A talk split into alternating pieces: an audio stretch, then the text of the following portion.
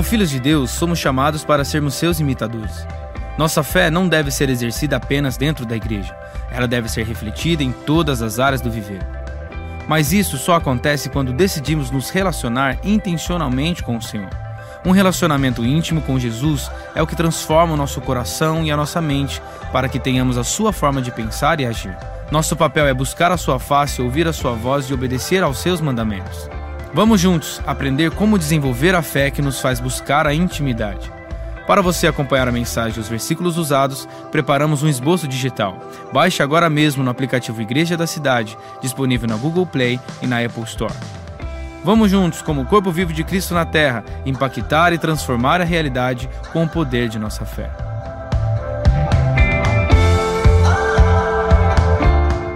Aleluia.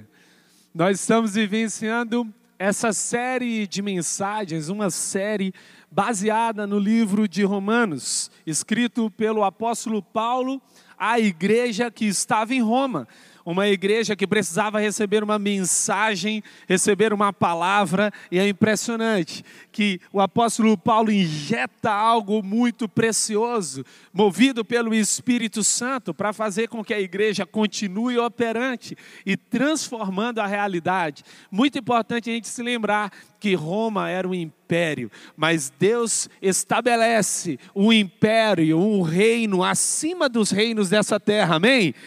Acima de algo que está aqui nessa terra, Deus estabelece um reino, porque nós não viemos para sermos colonizados, nós somos os colonizadores do céu na terra. Como dizia o Miles Muru, ele falava o seguinte: nós não somos terráqueos, nós somos celsáqueos. nós somos chamados do céu para a terra para trazer uma boa notícia. Afinal de contas, aqui na terra a gente pode receber um monte de notícia, mas é do céu que vem as boas novas, é do alto que vem a boa notícia para a nossa vida. E então o apóstolo, o apóstolo Paulo diz: o justo viverá pela fé. Pode repetir junto comigo? O justo viverá pela fé. Entendendo que você está acordando e você está na celebração das 8 horas da manhã. Entendi que esse foi um bom ensaio. Agora nós vamos tentar de novo. Vamos lá? O justo viverá pela fé. Uau! É uma palavra poderosa. Viver pela fé é arriscado. Você já fez uma oração arriscada? Viver pela fé é arriscado, mas viver sem fé é fatal. Deus nos convida a vivenciar pela fé, porque ora a fé é a certeza das coisas que se esperam e a convicção de fatos que não se veem. Em Hebreus 11, 1 nós aprendemos que a fé é a forma pela qual a gente vive, porque a fé é baseada não naquilo que eu vejo, mas naquilo que eu creio. O apóstolo Paulo traz esse alimento do céu. E nesse alimento do céu que o apóstolo Paulo traz, ele pode ser dividido em duas partes do livro de Romanos. Na primeira parte é para dizer assim: olha, nós judeus, nós fomos privilegiados por participar participar desse movimento do céu para revelar quem Deus é e o seu propósito, mas não somos privilegiados para acessar, porque só tem um jeito de acessar o poder da palavra: a fé. Uau! E aí você pergunta: e como é que faz para ter esse negócio da fé? E como é que faz para acessar isso da fé? É exatamente isso que nós estamos vivenciando um dia após dia na nossa série de mensagens. Se você ainda não assistiu as mensagens anteriores, eu te convido. Nós já fizemos, já aqui, nós já conversamos sobre fé que nos faz viver em integridade. Depois falamos sobre fé que nos faz crescer em maturidade, fé que nos faz andar em santidade, e hoje estamos indo para a fé que nos faz buscar a intimidade. O que seria então essa fé que nos move dessa forma? É a fé que nos faz acessar o coração de Deus. Eu gosto sempre de pensar na palavra intimidade, a gente fala muito disso na questão do casamento, e talvez a maior revelação sobre intimidade no casamento ah, seria no ato ah, e na relação sexual, quando o, os dois tiram as roupas e estão juntos. Mas talvez essa seja a percepção mais rasa, porque a maior intimidade não é quando se tira a, a roupa do corpo, mas é quando se tira a roupa da alma. É quando se desnuda a alma, é quando se tira tudo aquilo que encobre quem você é. Intimidade é estar vulnerável diante do outro. Intimidade é ser você mesmo, para que o outro reconheça quem você verdadeiramente é, sem nenhuma máscara, sem nada. Ei, em nome de Jesus, você está se livrando de tudo que você não é. Você não precisa andar de máscara. Você é um filho amado de Deus. Você pode se colocar como você é diante do Pai. Deus não tem problema com as nossas fraquezas. Ele as conhece. E talvez essa fraqueza ela seja um projeto de Deus para que nela você seja dependente. Não há um momento em que Deus possa te curar a ponto de te deixar independente dele. Deus nunca, porque tem gente que seria assim, ó, Deus me cura, me cura, me cura, aí Deus te cura e você fala, obrigado Senhor, estou indo embora. Deus não projeta uma cura para que você fique distante. Toda a cura significa o calor da presença do Pai. John Bever diz o seguinte: ele morreu por nós para que, quer estejamos acordados, quer dormindo, vivamos unidos a Ele. Uau! Portanto, assim como vocês receberam Cristo Jesus, o Senhor, continuem a viver nele, enraizados e edificados nele, firmados na fé como foram ensinados, transbordando de gratidão. O Espírito de Deus tem ciúmes de nós. Ele não quer um relacionamento superficial, mas integridade genuína. Uau. Teve um dia que estava lendo um versículo bíblico e o Espírito Santo tomou conta do meu coração quando li aquele salmo de que o salmista diz assim: Olha, eu fui dormir, eu estava na Sua presença, e quando eu acordei, eu ainda estava na Sua presença, eu, eu não consegui escapar da Sua presença. Esse é o amor de Deus, amém? Você dorme, você está na presença, quando você acorda, você está na presença. Uau! A palavra de Deus diz que o amor de Cristo nos constrange. Constranger é como se Deus tivesse feito um circuito em volta de você e não tem como você escapar do amor dele. Você está cercado pelo amor de Deus.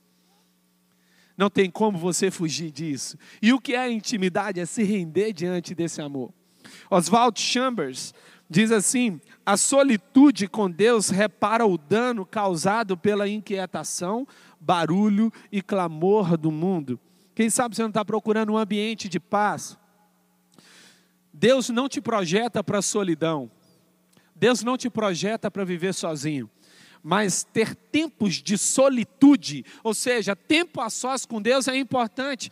Tem hora que você tem que falar assim, queridos, Deus abençoe a vida de vocês. Agora eu tenho um tempo marcado com Deus. Eu tenho uma hora marcada com Deus. Eu preciso silenciar as vozes do mundo para que eu escute a voz de Deus. Esse tempo a sós com Deus, o próprio Jesus Cristo fez.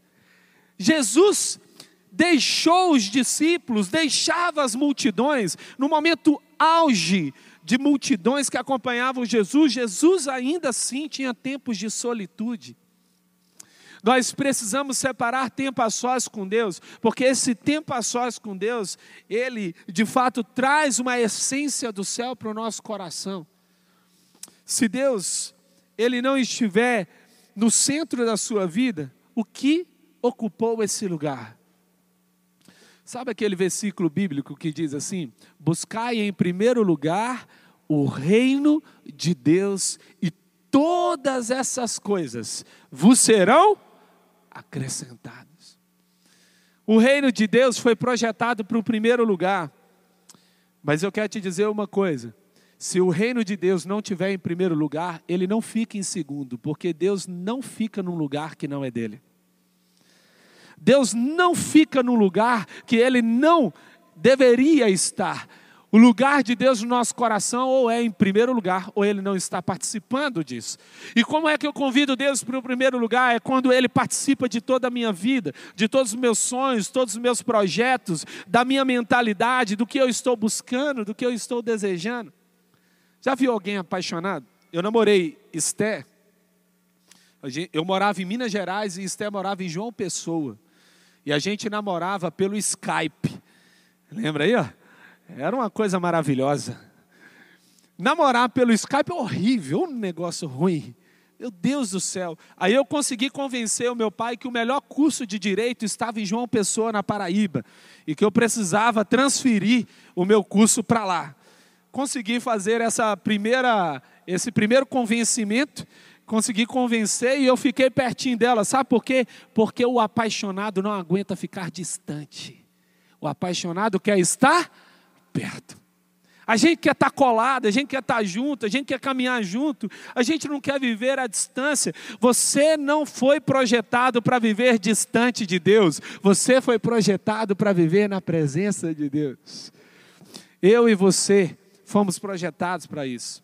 Larry Crabb, um autor americano com vários livros escritos, ah, ele fala o seguinte: a raiz de todas as nossas dificuldades pessoais e emocionais é a falta de relacionamentos profundos.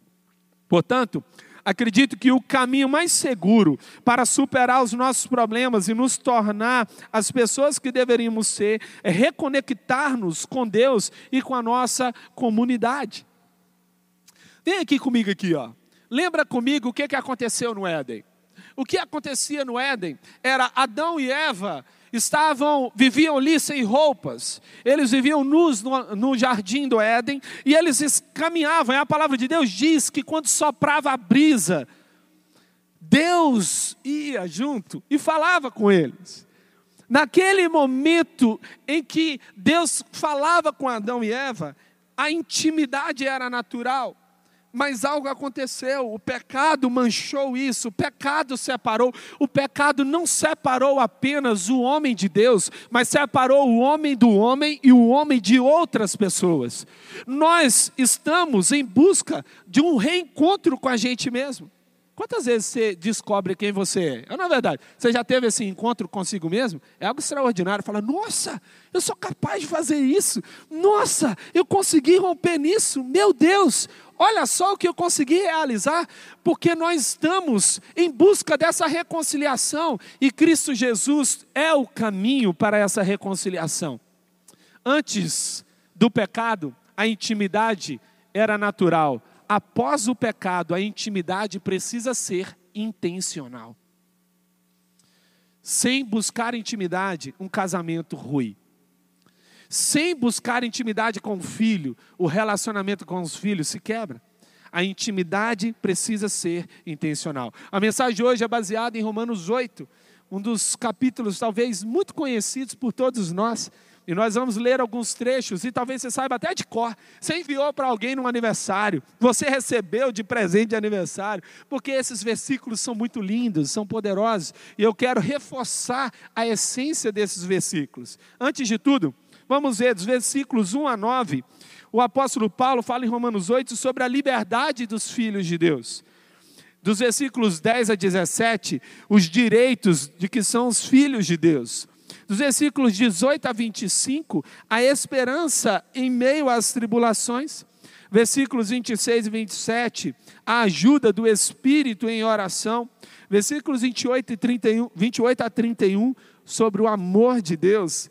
E no final, versículos 32 a 39, o triunfo final por meio de Jesus Cristo. Olha, eu não sei como é que vai acabar, mas eu sei que em Cristo Jesus a gente vai vencer.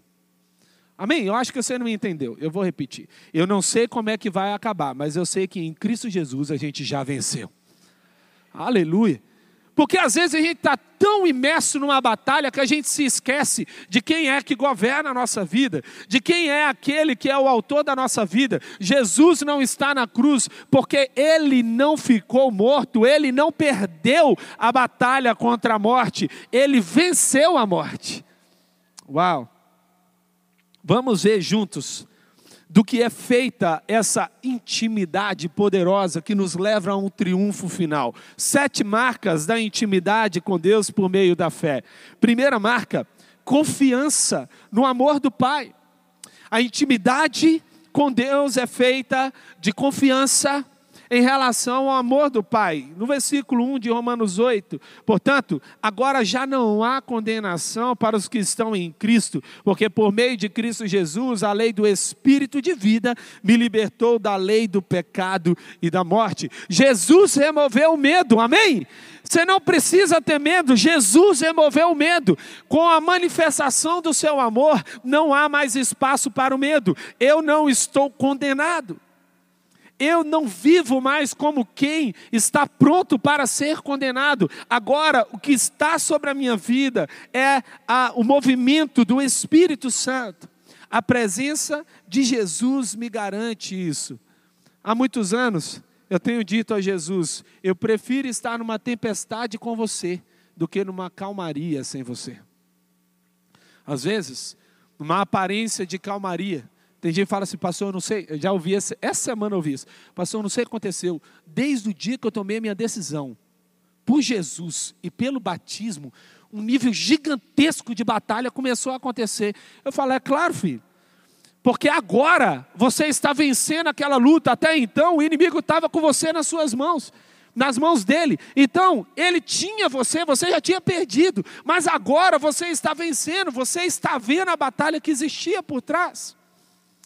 Talvez você tomou a decisão de vir para a igreja e algumas batalhas aparentemente começaram a acontecer. Não é que elas começaram a acontecer, é que Deus está revelando que estava escondido. E Deus está revelando que estava escondido para que seja completamente abatido.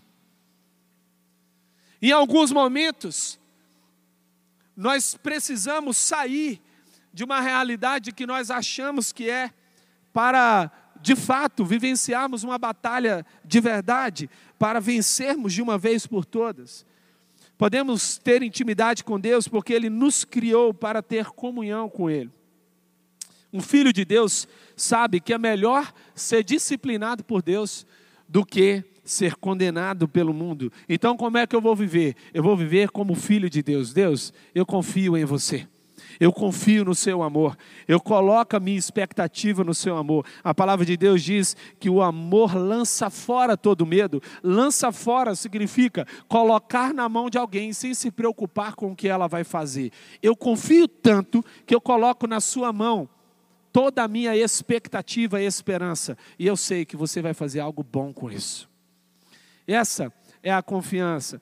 Nos versículos 3 e 4 de Romanos 8, porque aquilo que a lei fora incapaz de fazer por estar enfraquecida pela carne, Deus o fez, enviando seu próprio filho, à semelhança do homem pecador, como oferta pelo pecado. E assim condenou o pecado na carne, a fim de que as justas exigências da lei fossem plenamente satisfeitas em nós, que não vivemos segundo a carne, mas segundo o Espírito.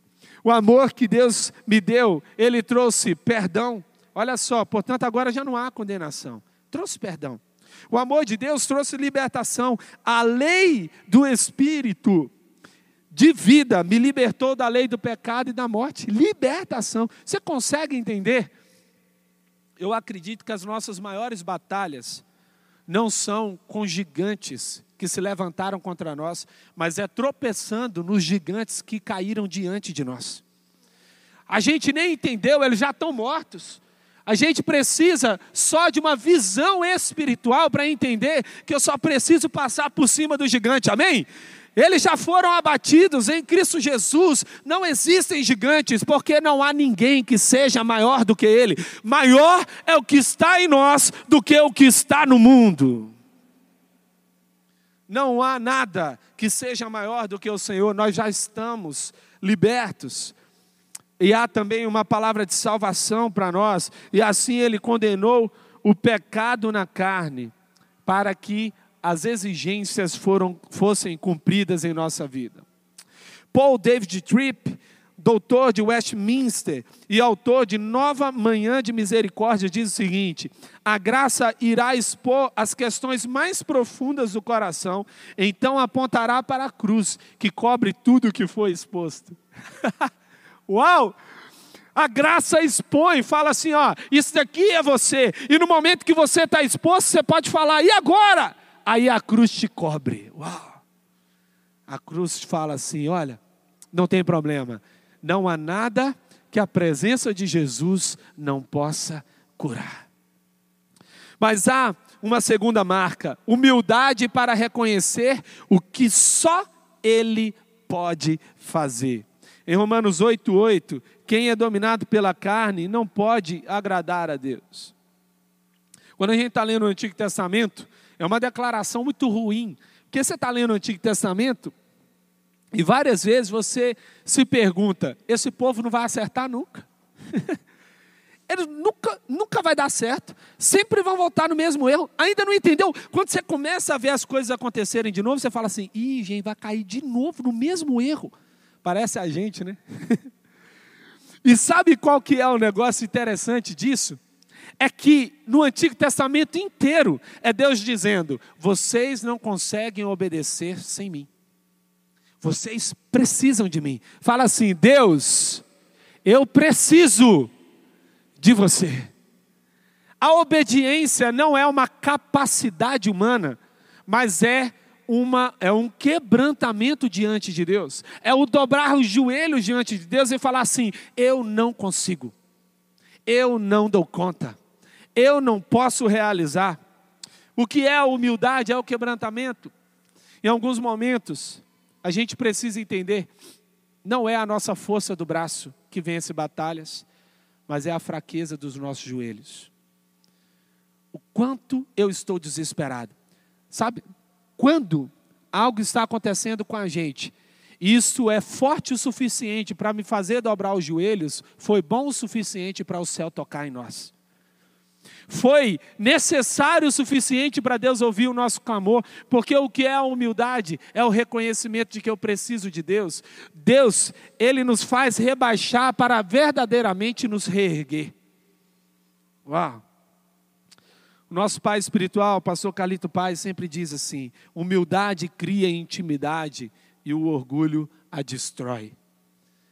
A intimidade, ela é fruto da humildade. Agostinho de Hipona falava: o orgulho transformou anjos em demônios, mas a humanidade transformou, mas a humildade transformou homens em anjos. Quando nós vivenciamos segundo o coração de Deus, nós entendemos que nós vivemos e partilhamos dessa essência. Mas há uma terceira marca: dependência de Jesus, momento a momento. Como aprendemos no nosso 30 semanas, um dia de cada vez. Você pode repetir? Um dia de cada vez. Você não precisa vencer todos os anos que estão para frente, você precisa vencer só hoje. Qual é a medida de batalha que você tem para vencer? É hoje. Eu gosto muito do que as palavras significam e eu sou muito apegado a esses significados das palavras. A palavra presente, ela carrega em si mesma um significado. O que é um presente? Presente. Por quê? O presente foi te dado porque ele é a única parte que você consegue ter. O futuro não te pertence e o passado você não volta nele. O Espírito Santo é o único que tem a capacidade de retornar ao seu passado sem te destruir e ressignificá-lo. Ele é o único que tem a, o poder de te revelar as sementes que Deus te entregou nas mãos hoje, e Ele é o único que tem a habilidade de construir o futuro que Deus planejou para você. Quando eu vivo um dia de cada vez, aquilo que Jesus Cristo tem para mim, eu entendo que a minha parcela de hoje é agora. Em Romanos 8,13: Pois se vocês viverem de acordo com a carne, morrerão. Mas se pelo Espírito fizerem morrer os atos do corpo, viverão. A verdade é essa. Somos incapazes de cumprir a vontade de Deus, precisamos de Jesus. Depender, o que significa depender? Vem de pendere, latim, que significa suspender algo, significa colocar o seu peso sobre algo. Que tal hoje você colocar o seu peso todinho na mão de Jesus? Falar assim: eu dependo de você. Eu preciso ser suspenso por você. Ó, não é você que se levanta, é Deus que te coloca de pé. Amém? E deixa eu falar aqui, ei, você está junto comigo? Presta bem atenção no que eu vou te dizer. Dobre os seus joelhos até que Deus te coloque de pé. Não pare de orar, orai sem cessar. Se Deus te levantar, é que aí de fato você está de pé, porque uma, uma, uma percepção de que eu estou de pé pode ser de fato alguém que já foi derrubado e ainda não percebeu que caiu. Um quarto, uma quarta marca, certeza de que você é filho amado de Deus. Olha como essa mensagem está casada com esse livro certeza de que você é filho amado de Deus, como nós acabamos de ouvir aqui da pastora Leila. Nós recebemos uma identidade de filho, nós recebemos uma identidade que somos amados, mas o inimigo constantemente fica nos dizendo que não somos. E você sabe o que, é que eu imagino? Eu imagino que Deus está destruindo toda a mentira do inferno que você de algum dia ouviu e tem acreditado nela. O pior de uma mentira não é ouvir, o pior de uma mentira é quando a gente deposita fé nela. É quando a gente acha que ela é uma verdade e a gente passa a vivenciar uma vida distante de quem nós verdadeiramente somos. Em Romanos 8,14 diz: Porque todos os que são guiados pelo Espírito de Deus são filhos de Deus. A palavra guiado significa, vem de água grego, pegar na mão e caminhar até o destino. Olha que, olha que frase poderosa carrega nessa palavra. É pegar alguém pela mão e levar essa pessoa até o seu destino. Eu tenho uma família relativamente grande. Daniel, Gabriel e Miguel. E quando a gente vai no aeroporto, a gente está num ambiente de grandes passagens, muitas pessoas andando. Nós andamos de mãos dadas, todo mundo. Todo mundo vai andando de mão dada no aeroporto. É uma coisa muito linda. Você sabe por quê? Porque em algum momento, se alguém se desconectar ali, pode ficar perigoso demais. Tem pessoas perigosas à volta e a gente não sabe os perigos que estão à nossa volta. Então, a melhor forma da gente não vivenciar algo exposto aos perigos à nossa volta é, de mãos dadas, caminharmos juntos, seguirmos juntos nessa jornada. É perigoso demais quando um filho solta a mão do pai. Ei, anda de mãos dadas com Deus. Não solta a mão dele, não. Talvez a gente aprendeu uma coisa, e a vida nos ensinou isso, de que o filho tem que sair de casa, não é verdade? O que é um filho que amadurece? É aquele que sai de casa. É não é verdade? Aquele filho que ainda não saiu de casa ainda precisa romper com algo. Ele ainda precisa sair para de fato vivenciar a sua vida. Mas no reino de Deus não é isso. A palavra de Deus diz que a gente precisa ser como criança. Então, o que é a, a maturidade? A maturidade é sair de casa ou ficar em casa? A maturidade é se desconectar da família e criar uma nova família, nesse sentido? Ou é permanecer na família? Como que é isso? Você sabe qual é o papel de todo pai, de toda mãe? O papel de todo pai e toda mãe é colocar um filho na terra e depois colocar o filho no céu. E para colocar um filho no céu, eu não para colocar um filho na terra basta um momento de intimidade, mas para colocar um filho no céu é uma vida de intimidade. É uma vida conectada com Deus. E qual é o papel então do pai? O papel do pai é fazer com que o filho entenda que ele é apenas um holograma na terra, mas que o verdadeiro pai está no céu e ele precisa depender dele, não é para perder esse coração de conexão. Então, o que um pai leva um filho para a maturidade na terra é fazendo o seguinte: filho, você agora deixa de depender de mim e passa a depender de Deus. Nós fomos projetados para a dependência. Fez sentido para você? Você e eu fomos projetados para isso. Não solta a mão do Pai. Como diz a música, segura a mão de Deus. Segura na mão de Deus. Apesar disso ser cantado em velórios, isso tem a ver com a nossa vida aqui na terra. Segurar na mão de Deus é a única forma de vivenciar uma vida protegida. Há um quinto princípio, ou quinto, quinta marca: liberdade para viver sua identidade em Jesus. Em Romanos 8,15, pois vocês não receberam um espírito que os escravize para novamente temerem, mas receberam o espírito que os torna filhos por adoção, por meio do qual clamamos: Abba, Pai. A palavra Abba significa paizinho, é uma expressão de carinho. Talvez, se o apóstolo Paulo fosse nordestino, provavelmente ele escreveria painho. Talvez ele dissesse: Olha, painho eu estou aqui na Sua presença. Olha que coisa linda. Ei, Deus não está distante lá no céu sem se importar com a sua vida. As suas mínimas batalhas são importantes para Deus. Deus conhece a sua oração, Deus conhece a sua dor, Deus conhece as suas lutas. Existe um exército de anjos que estão servindo a Deus, estão lutando batalhas por nós, porque Deus se importa. Deus é painho. Deus é papai, Deus é paizinho. Ou como o meu filho Miguel me chama, papa. Deus é papa. Eu não sei o que para você é uma expressão de carinho, mas carinho não é diminuir o significado de uma palavra. A gente utiliza, né? Paizinho não é um diminutivo? Diminutivo não diminui a palavra, apenas diminui a distância. Uau! Foi diminuída a distância. Livre-se de tudo que te aprisiona. Você não foi feito para ser escravizado. Um relacionamento que te, te aprisiona não vem da parte de Deus. Um, uma vida aprisionada não vem da parte de Deus. Mesmo que você tenha sido libertado de uma escravidão espiritual, enquanto a sua mente não for transformada, você não viverá de forma livre. Então, uma frase muito forte de uma mulher uma abolicionista negra que escapou da escravidão, chamada Harriet Tubman. Ela diz o seguinte: libertei mil escravos. Escute bem o que eu vou dizer. Libertei mil escravos. Poderia ter libertado outros mil se eles soubessem que eram escravos. Uau!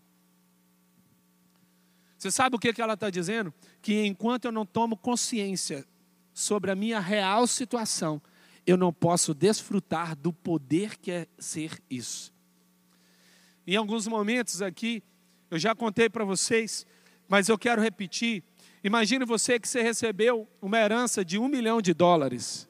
Ela fala assim: é isso mesmo, pastor. Recebo. Imagine que você recebeu essa herança, mas você ainda não sabe sobre ela.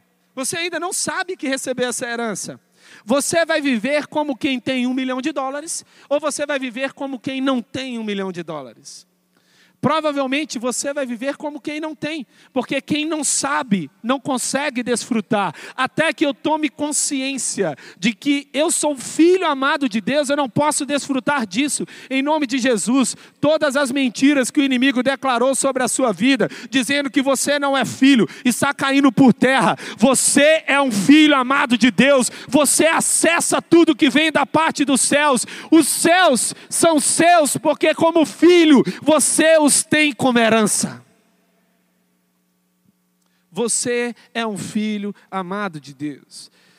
Um sexto, uma sexta marca, esperança inabalável nas promessas do Pai.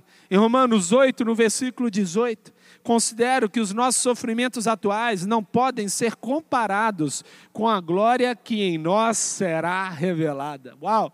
Você recebe essa palavra? Seu sofrimento não se compara com a glória que vai ser revelada. O apóstolo Paulo está dizendo o seguinte: olha, Deus não é o autor do seu sofrimento, mas Ele é o único que pode trazer propósito para ele. É o único que pode reverter essa situação. Ele é o único que pode mudar essa realidade. E a parte linda disso é de que enquanto as coisas não estão fáceis, Deus está te tornando forte. Ele está mudando você. A palavra de Deus não diz que você vai receber uma vitória, mas diz que em Cristo Jesus você se tornou vitorioso. Deus mudou o seu DNA, Deus mudou a sua forma de viver. É uma forma de viver a partir da vitória. Nós não lutamos para vencer, nós lutamos porque já vencemos. E é exatamente essa a promessa de Deus. Há uma promessa que é inabalável. E essa, tudo que vem da parte de Deus é inabalável, não pode ser destruído, não pode ser derrubado. Então, quando você ouvir algo da parte de Deus, você vai falar assim, ó: tudo que vem da parte de Deus passa pelo teste do tempo e se cumpre. Tudo que vem da parte de Deus passa pelo teste do tempo e se cumpre. Isso foi o que me guiou quando eu pedi a mão da Esté em casamento. E os pais da Esté ainda não tinham ah, liberado a gente. E eu falei assim: olha, eu não vou forçar, eu só vou orar. E eu passei a orar. Pensa no menino que orou com todas as forças. Orei, orei, orei, orei. Era alimento, era a Bíblia. Falei, gente, eu vou lá para o Sudeste passar aquele frio sozinho. Preciso de um cobertor, preciso de um calor.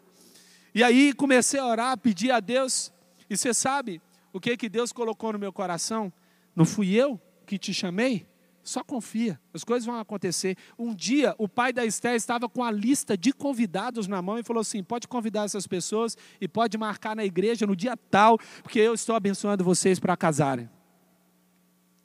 E você sabe, a parte mais linda disso, quem falou com ele foi Deus, porque eu mesmo não falei mais nada. Então, quando a gente confia, as coisas acontecem. Há uma sétima marca intencionalidade em revelar ao mundo o seu amor. Em Romanos 8,19, a natureza criada aguarda com grande expectativa que os filhos de Deus sejam revelados. Há uma expectativa de que a gente viva como filho, há uma expectativa de que a gente viva e desfrute da identidade que recebemos em Cristo. Tem pessoas à sua volta que ainda hoje estão chorando, porque ainda talvez você não entendeu o que é ser filho. E por isso, quando alguém vem até você e fala assim: Olha, aconteceu isso comigo, você fala: É mesmo, é verdade, olha, vá lutar, e você não se lembrou, fala assim: Não, quando eu escuto algo assim, eu preciso interceder, eu preciso orar, vamos falar assim: Ó, para tudo, vamos orar agora. Vamos clamar ao Senhor. Eu sou o filho amado de Deus, e como filho amado de Deus, eu acesso o Pai. E eu posso orar, eu posso clamar.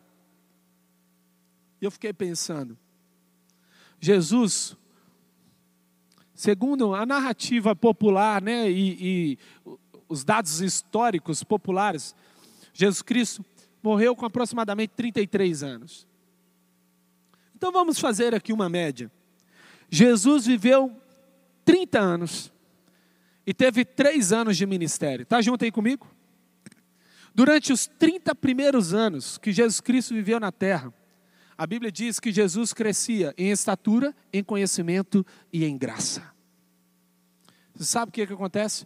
Jesus Cristo passou 30 anos investindo em se apropriar de quem ele era e com apenas três anos, ele mudou o mundo. Uau! Talvez a gente esteja com pressa demais. E o nosso maior foco não deveria ser fazer, mas deveria ser se tornar. Quem eu verdadeiramente sou? Quem eu realmente sou? Talvez muito do que você esteja tentando mudar à sua volta não tenha a ver com o fato do que você está fazendo, mas tem a ver com o fato de que você ainda não entende quem você é. E na intimidade com o Pai, você vai descobrir que existe uma certidão de nascimento dizendo: Você é meu filho amado e eu tenho prazer em você. Uau! E você sabe como é que está escrito isso? Com o sangue de Jesus Cristo de Nazaré. Nada pode roubar isso. Ser cristão é viver a partir dessa realidade. É viver a partir desse maior presente de que eu me tornei um filho amado de Deus. Glória a Deus, que bom que você recebeu esta palavra da fé, essa mensagem. O Espírito Santo agiu e certamente Agora é hora de você poder dar uma resposta para Deus. À luz do que você recebeu nesta mensagem de fé, pregada com tanto amor, uma mensagem bíblica de Deus para o seu coração, é hora de você dar uma resposta para o Senhor. E eu quero convidar você a dar uma resposta e quero fazer três convites para você. Aí na sua tela agora aparece um QR Code e um número de WhatsApp para que você que tomou uma decisão possa então entrar em contato conosco agora. O primeiro convite é se você ouviu esta mensagem e quer tomar uma decisão de arrependimento e de receber Jesus no seu coração como Salvador e Senhor da sua vida agora. A outra decisão que você pode estar tomando agora e celebramos com você é se você quer retornar para a igreja, voltar para a fé. Talvez você se desviou dos caminhos do Senhor e da igreja, mas hoje é o tempo de voltar, é tempo de arrependimento, de mudança de vida, de voltar para a família da fé. Então, bem-vindo você que está tomando a decisão de retorno agora. Não importa quanto tempo você esteve afastado, não importa se você se afastou dessa ou de outra igreja cristã ou evangélica, bem-vindo de volta à família da fé. E o terceiro convite que eu quero fazer para você é se você quer ser batizado. Então, se você quer ser batizado em águas, se você está em São José dos Campos ou em qualquer cidade onde temos uma igreja da cidade ou aí na sua cidade, entre em contato conosco agora pelo WhatsApp ou pelo QR Code e diga: Eu aceitei Jesus, eu quero ser batizado. Eu não tinha sido batizado em águas ainda, no batismo de imersão, que é o batismo que Jesus viveu lá no Rio Jordão, sendo batizado por João Batista, e eu quero ser batizado em águas também. Então entre em contato conosco. Amém? Então, bem-vindo à família da fé. Parabéns por tomar uma destas decisões hoje, após ouvir esta mensagem. E o nosso campus online aqui da Igreja da Cidade está aqui para servir onde você estiver. Deus seja louvado. Vamos orar juntos? Pai, eu quero te agradecer por cada um que recebeu agora a tua palavra e ela tocou no coração e eles estão dando uma resposta para o Senhor. Eu abençoo cada um dos que nos acompanharam agora nesta transmissão. Que o Senhor abençoe as suas vidas, os que tomaram a decisão de te aceitar, de voltar para a igreja ou se batizar, nós assim os recebemos e os abençoamos em nome de Jesus. Amém. Obrigado por estar conosco. Se você tem qualquer outra dúvida também, aí no chat ou nas nossas mídias sociais ou no WhatsApp, mande para nós e nós vamos entrar em contato com você. Somos a Igreja da Cidade, uma família para pertencer. E aqui no Campus Online, uma família para pertencer onde você estiver.